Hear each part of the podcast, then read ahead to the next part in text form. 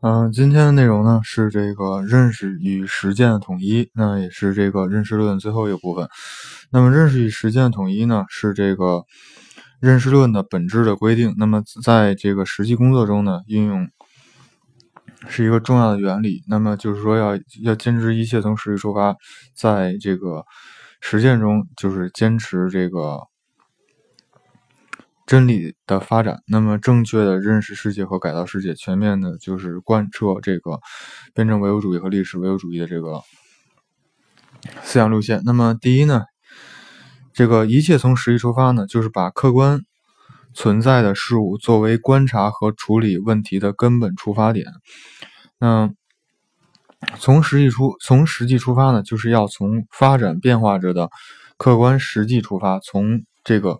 特定的历史条件出发，按照客观世界的本来面目认识世界，而不附加任何外部的主观成分。那么从根本上说呢，就是要从客观事物存在和发展的规律出发，在这个实践中按照规律办事。那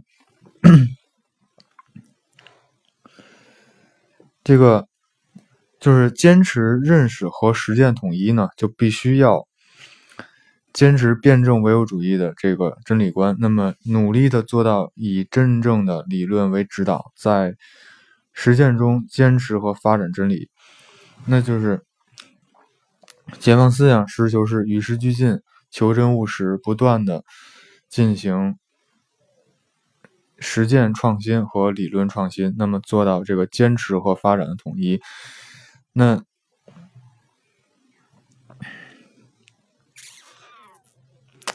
就是说，创新是一个民族进步的灵魂，是一个国家兴旺的、发达的不竭动力。然后，再有就是实践基础上的理论创新是社会发展和变革的先导。那么就是说。那通过理论创新推动这个制度创新、科技创新、文化创新各方面的创新，那么不断的就是去推动这个一个社会的发展。那么第三呢，是这个理论创新呢，是继承基础上不断吸取新的实验经验、新的思想形成的这个认识的过程。那之前就讲，就是说。认认识一个事物是从实践到认识，再到实践，再到认识一个，就是然后抽象到具体，具体到具体到抽象，然后这么一个循环，一个螺旋上升式的过程。那然后呢，就是说，再有第四呢，就是实践发展无止境，认识的真理也是无止境的，理论创新也是无止境的。那这是，然后是这个认识世界与改造世界。嗯，那么认识世界呢？认识世界和改造世界是人类创造历史的两种基本活动。认识的任务不仅在于解释世界，更重要的是在于创造世界。那么，坚持认识与实践的统一，归根到底就是说要坚持认识世界和改造世界结合起来。然后，首先，认识世界和改造世界呢是相互制约、相互依赖的一个关系。那么，认识世界呢，是为了改造世界。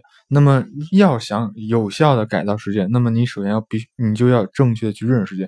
当然，这个调比较高。那么，其实很简单，就是说，你要想做好一件事，你首先要先了解这件事。那这是就是说，你认识，就是说，你了解这件事是为了做好这件事。那么，你为了有效做好这件事，你就要要去正确的认识这件事。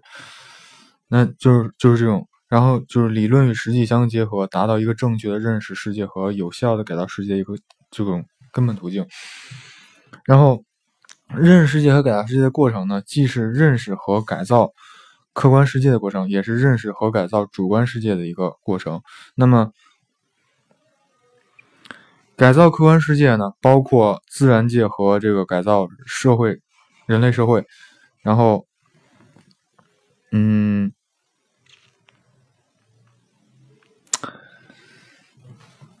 就是，然后最后一个内容就是自由与必然。那么，认识世界呢和改造世界是一个充满矛盾的过程。那么，人们人类世界是由主观世界和客观世界构成的。那么，主观世界和客观的矛盾是人类实践过程中最普遍、最根本的矛盾，是人类世界形成和发展的动力，认识世界和改造世界，改造改造客观世界和改造主观世界的过程，也就是必然走向自由的一个过程。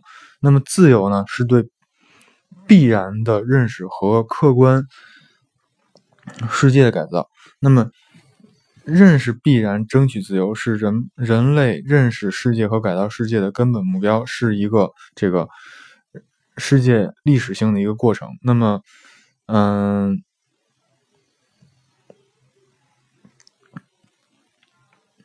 那么但是呢，这个自由王国建立呢，是要在这个必然王国基础上，就才能繁荣起来。其实这里很简单，每个人都想要一个自由，但是呢，就是它有一定的主观性，就是说每个人都想要的东西，那这里有一个主观性，但是呢，客观。你就比方生活，生活呢，有时候经常会这个事与愿违，就是经常可能就是实际情况跟你这个预想到情况是不一样，那这个就是一个矛盾。那你那说白了就是说，你要想获得一个这个一个绝对的自由吧，或者说一个这个你认为的一个自由，那么你你其实一一方面呢是改造自己，一方面呢是要改造这个环境。你只有说这个。